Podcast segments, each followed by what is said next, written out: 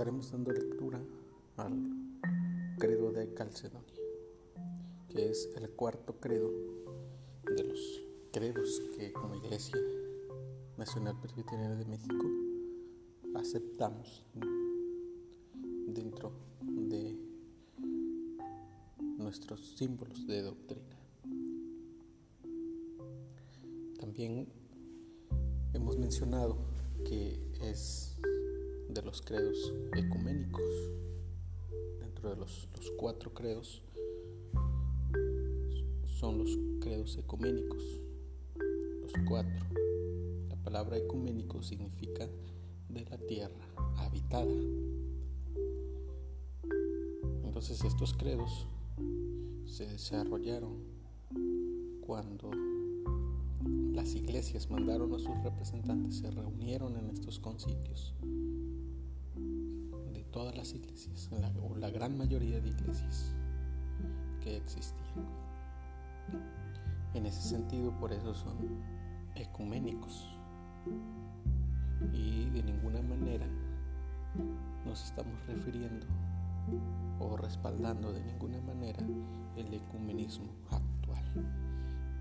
Porque el ecumenismo actual que se está promoviendo, que quiere unir eh, la iglesia de Roma con iglesias cristianas, con iglesias reformadas, pero también eh, con religión budista, con la religión del Islam, con otras religiones, inclusive eh, satanistas, pues ese tipo de ecumenismo, ese no es el, un ecumenismo, ecumenismo sano y de ninguna manera al que nos estamos refiriendo cuando mencionamos la palabra ecuménico en estos credos. Porque estos credos son ecuménicos. Entonces este es el cuarto credo, credo de Calcedonia.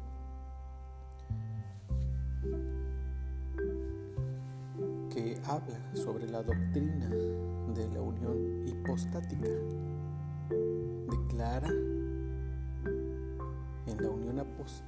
hipostática se declara que en la persona de Cristo se encuentran unidas la naturaleza divina y humana.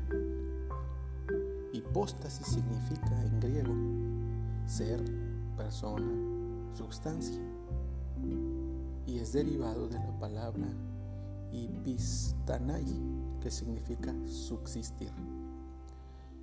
Esta doctrina, a pesar de no haber sido formulada como tal antes del siglo V de nuestra era,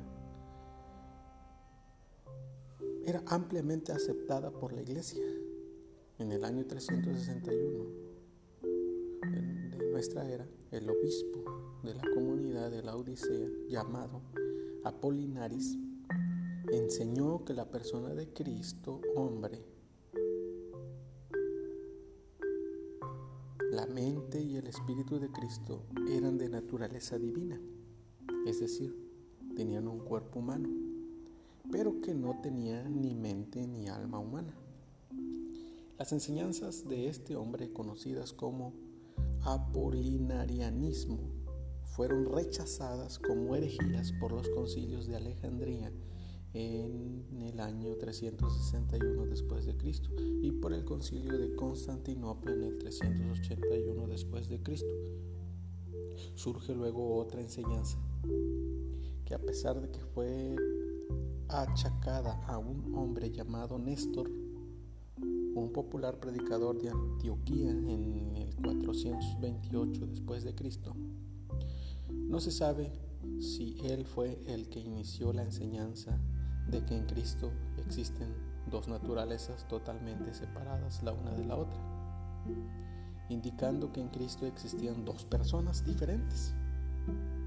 Ahí está la herejía. Esta enseñanza llamada nestorianismo fue rechazada y se catalogó como una herejía, y Néstor fue removido del puesto de obispo. Otra enseñanza conocida como monofisismo que es el eutiquianismo, trajo problemas a la iglesia entre el 378 y el año 454 después de Cristo. Cuando Eutiches, el líder de un monasterio en Constantinopla, enseñó que Cristo tenía solo una naturaleza, ¿qué es lo que quiere decir el monofisismo? Que Cristo tenía solo una naturaleza. Este hombre pensaba que la naturaleza humana de Cristo fue absorbida por la, la naturaleza divina y que por lo tanto ambas naturalezas fueron sometidas a un cambio y el resultado fue una tercera naturaleza diferente a las dos previas. En otras palabras, que Cristo no era ni hombre ni Dios. Esta enseñanza también fue declarada como herejía y totalmente rechazada. Totalmente las rechazamos. La solución a estos problemas vino con el concilio de Calcedonia un concilio de la iglesia cristiana en la ciudad que lleva el mismo nombre, cerca de Constantinopla, del 8 de octubre al 1 de noviembre del año 451 después de Cristo. La definición de la naturaleza de Cristo dada en este concilio por los líderes de la iglesia refutaron las herejías que estaban siendo enseñadas en ese momento. Esta definición ayudó en gran manera a comprender la enseñanza bíblica acerca de la naturaleza de Cristo de manera correcta. Enseñó que la, que la naturaleza divina de Cristo es exactamente igual que la del Padre, consustancial con el Padre, dice el credo. Y mantenía que la naturaleza humana es exactamente igual a la nuestra, aunque sin pecado. Afirmó que en la persona de Cristo la naturaleza humana retenía sus características distintivas y que la naturaleza divina retenía las suyas. Finalmente, afirmó que a pesar de que lo podamos comprender o no, estas dos naturalezas están unidas en una sola persona. Teológicamente esta doctrina es la unión hipostática.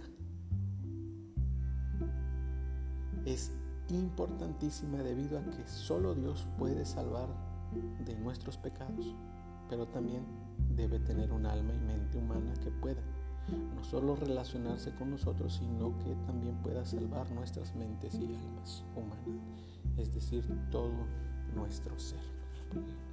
Porque Cristo vino a redimirnos todo nuestro ser.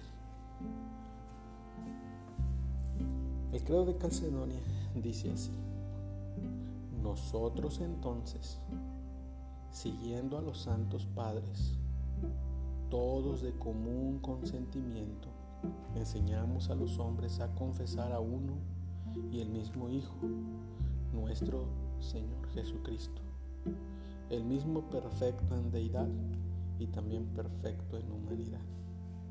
Verdadero Dios y verdadero hombre, de cuerpo y alma racional, consubstancial con el Padre de acuerdo a la deidad, consubstancial con nosotros de acuerdo a la humanidad.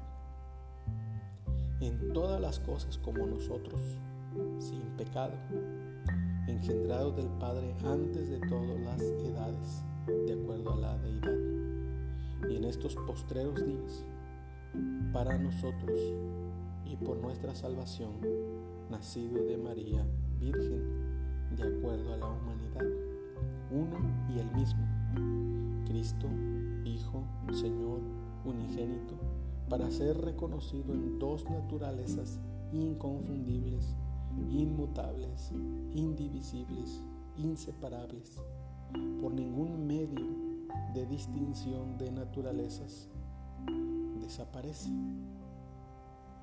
por la unión. Más bien es preservada la, propia de, la propiedad de cada naturaleza y concurrentes en una persona y una sustancia. No partida ni dividida en dos personas, sino uno y el mismo Hijo y unigénito, Dios, la palabra, el Señor Jesucristo.